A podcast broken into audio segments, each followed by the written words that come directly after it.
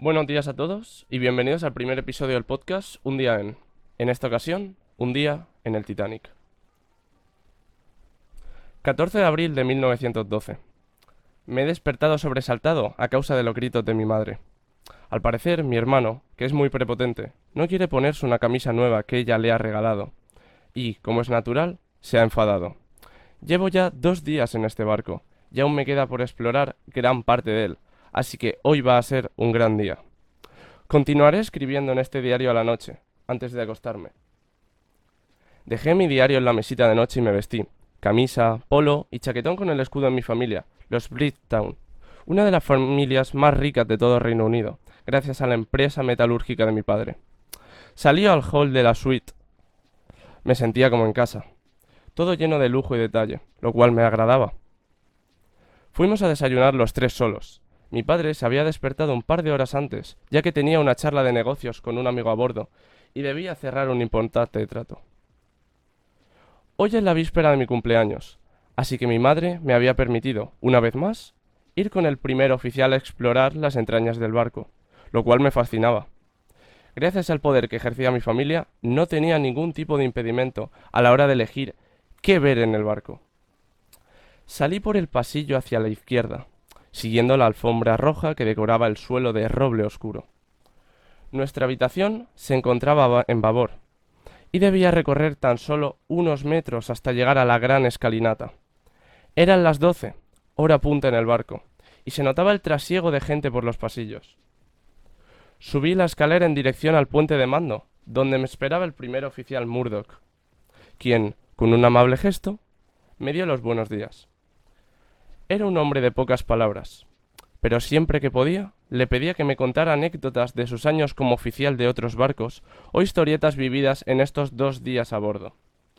Juntos comenzamos a bajar pisos y pisos de este rascacielos en el mar. Pese a mi pronta edad, ya había montado en otros transatlánticos, pero ninguno comparable con este titánico buque. Después de unos veinte minutos caminando, llegamos a la sala de máquinas, el corazón del barco. Me quedé asombrado por la monstruosidad de los dos motores que tenía frente a mis ojos. Según me contó el jefe de máquinas Joseph Bell, ambos motores eran tan grandes como un edificio de tres plantas y necesitaban tanto vapor por segundo que los operarios de las calderas hacían jornadas de más de 18 horas sin descanso. Aunque en varias ocasiones le pedí al señor Murdoch que me enseñase las calderas, nunca aceptó, alegando que no era un lugar apto para un señorito como yo. Me daba mucha rabia cuando me llamaban así, pero entendí que sólo los pobres trabajadores eran aptos para aquellas infames condiciones. Terminada de ver toda la sala de máquinas, vimos los baños turcos, los cuales aún no había probado. Tengo pensado ir esta tarde con mi padre, tras comer. La piscina y por último la pista de squash, era asombroso cómo todo cabía en aquel barco. No esperaba menos. Para acabar el tour, le pedí al primer oficial ver la bodega y, aunque a regañadientes, aceptó.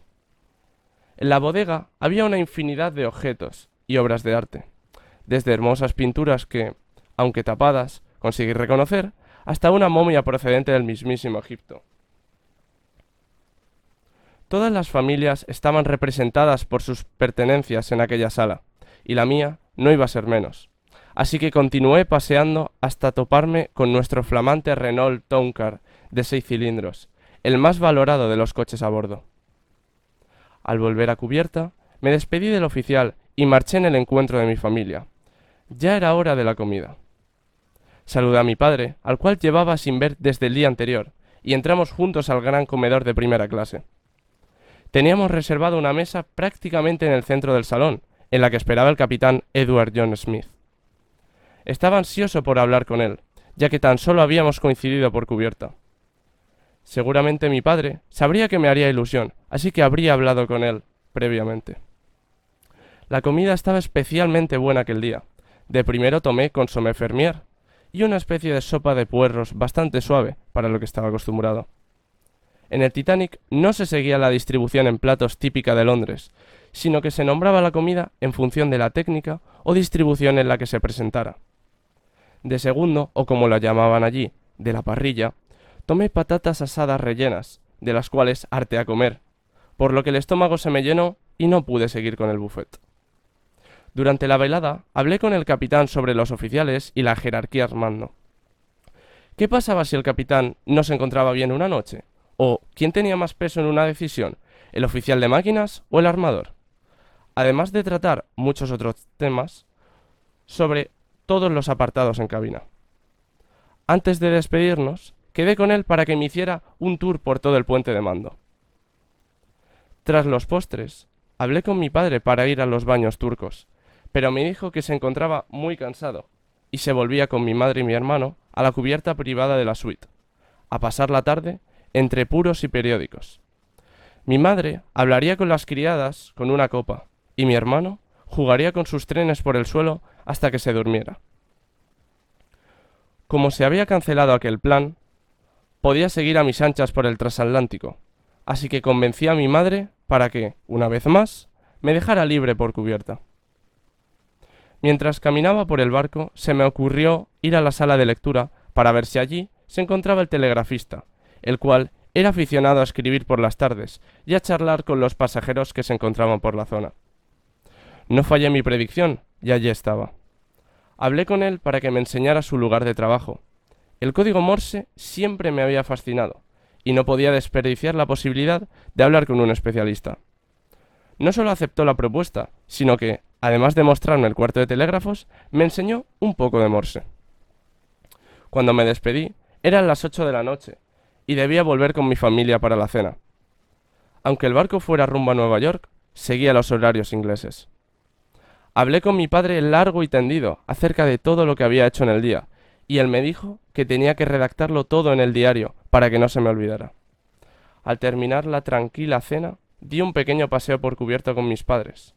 Aquella noche no había luna, por lo que no se veía prácticamente nada, y además hacía mucho frío. Así que no tardamos en volver al camarote. Ya eran las diez de la noche, y debía dormir, pero me quedé un largo rato redactando todo lo que había hecho y aprendido durante el día. Cuando terminé de escribir, cerré el cuaderno, apagué la lámpara y me dispuse a dormir. Pero pocos minutos después, un estruendo metálico me despertó.